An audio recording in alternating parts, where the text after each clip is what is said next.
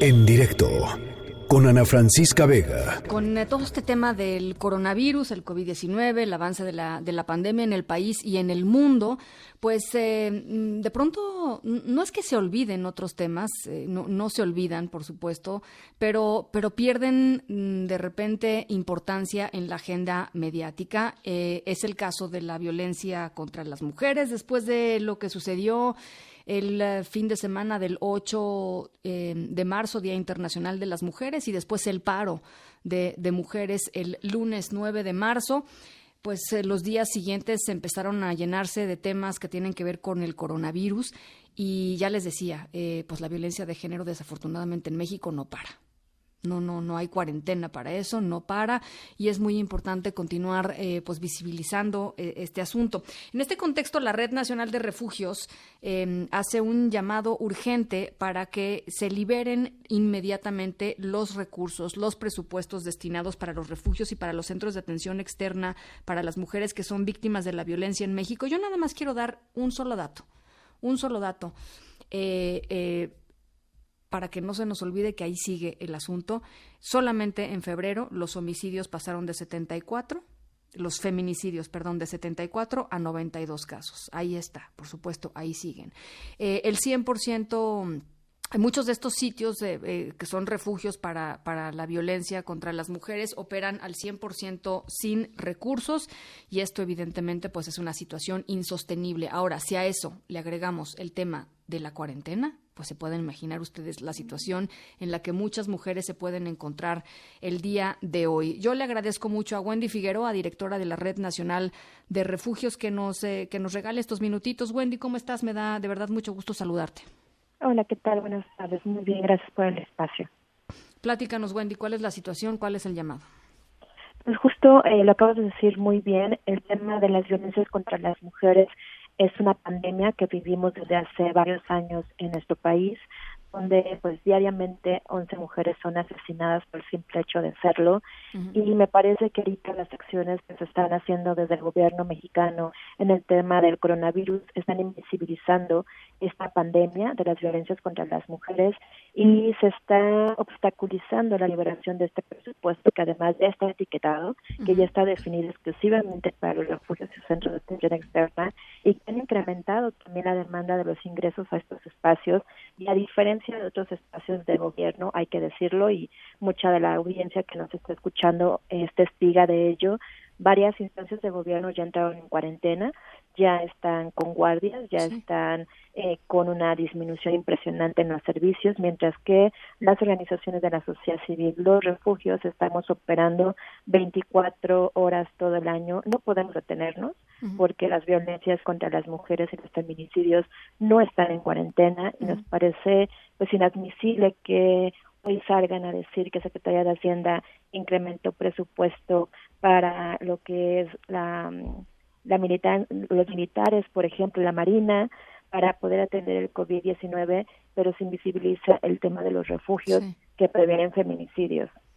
Y en ese sentido, pues el llamado es justamente a que el gobierno mexicano pueda hacer un abordaje transversal de la perspectiva de género y derechos humanos sobre esta pandemia del coronavirus y podría identificar que justo si en una situación normal el atender a las mujeres en situación de violencia dentro de refugios es imperante, es parte de la política pública de salud integral. Imaginémonos ahora con la pandemia del coronavirus, que además sabemos que en la etapa de cuarentena o aislamiento incrementa las situaciones de violencia dentro de, los hogares mexicanos. Así que, pues bueno, es un llamado urgente a que se libere por parte de Hacienda. Lo que nos dicen es que está atorado en Hacienda porque no le ha quedado claro a Hacienda el papel que tienen los refugios en la prevención de los delitos de feminicidio, que además también son de la salud pública, ¿no?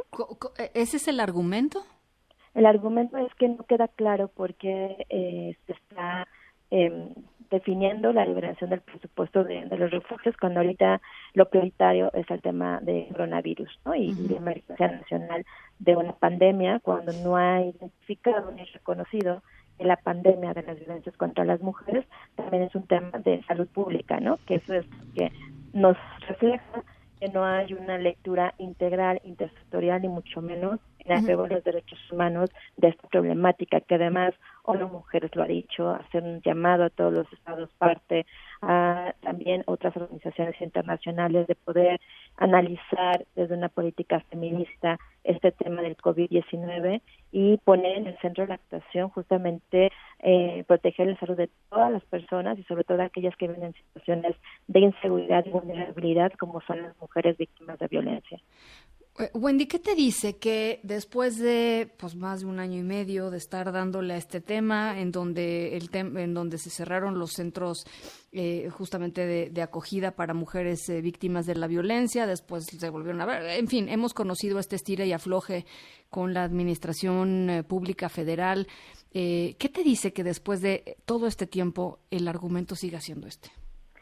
Pero es lamentable, es como si estuviéramos retrocediendo varios pasos a favor de los derechos humanos de las mujeres que han sido ganados y conquistados. Precisamente se cumple casi un año de esta eh, suspensión de la convocatoria pública del 2019 y bueno, ahorita eh, se supone que en este 2020 se hizo un cambio de secretaría y es importante decirlo, de la Secretaría de Salud se supone que se pasaba al Indesol para que esto fuera más efectivo, más óptimo y resulta que ahorita Hacienda está deteniendo todo este proceso con esta insensibilidad que como bien dices no es de ahorita, caracteriza la insensibilidad de Hacienda que además tiene toda una estructura patriarcal del control de recursos y que no pone en el centro de la actuación de derechos humanos de las mujeres. ¿Qué me dice? Que justo no hemos aprendido absolutamente nada, no solamente en esta, en esta pandemia de COVID-19 eh, somos privilegiadas porque ya hay otros países que pasaron la contingencia, podemos definir qué se hizo positivamente, qué les faltase y nosotras implementarlo como Estado mexicano y no lo estamos haciendo. Ya están las evidencias de que se incrementan las situaciones de violencia. Ha habido el mandato de que se fortalezcan los sistemas de protección, esta red de refugios para mujeres víctimas de violencia. Y bueno, México brilla por su ausencia en las dos conferencias de prensa que vimos en la mañana, hoy y ayer, donde nos hablan de este plan que tienen para el COVID-19, pues nunca se habla de los refugios, de los espacios de protección, de garantizar a las mujeres el derecho a vivir libres de violencia e identificar que de verdad, por lo menos, así como decías, en febrero se incrementaron los feminicidios, se han incrementado los ingresos a refugios. Casi estamos al 80% de la mayoría de los refugios, algunos están al 110 de su operación y sin presupuesto, pues imaginémonos, no podemos hacer como otras instancias de gobierno de estar en cuarentena porque asumimos un compromiso a favor de los derechos de las mujeres, pero se olvida que el que tiene que ser garante de estos y entregar un presupuesto también es el Estado mexicano y bueno, pues es una emergencia nacional, no solamente el tema del coronavirus, sino también el tema de las violencias contra las mujeres. Por supuesto.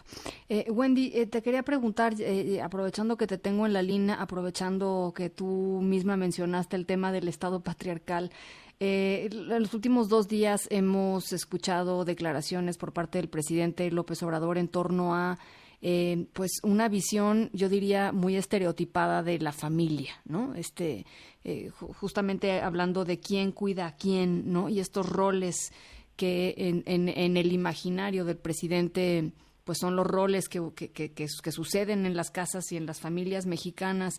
Eh, ¿Te parece que esto ayuda a pues, a, tener entornos familiares menos violentos? ¿Te parece que lo exacerba? ¿Te parece que da igual? Este, ¿Cómo lo ves? No, a mí me parece justamente que hay una falta de, insisto, reitero, una falta de abordaje del tema del coronavirus desde una transversalización de los derechos humanos, la perspectiva de género e interculturalidad. Y esto en términos coloquiales, ¿qué significa? Significa que estas medidas de aislamiento social no están contemplados justamente estos roles estereotipados que se le imponen a las mujeres, que son aquellas cuidadoras del hogar, pero además las que tienen que estar haciendo la comida, además las que tienen que estar cuidando a los que están en casa, además las que tienen que seguir trabajando si tienen una actividad productiva reconocida y remunerada, y además son aquellas que están con este mandato social de tener que sostener un entorno familiar. Si bien cada vez hay hombres que se incorporan más a estas acciones corresponsables, la realidad mexicana es que en más del 50% de las familias mexicanas sigue habiendo este mensaje de la responsabilidad de los cuidados de las mujeres y esto no solamente las revictimiza, sino las pone en riesgo y no son políticas para nada apegadas a un enfoque de igualdad, de cero tolerancia a las violencias ni de discriminación.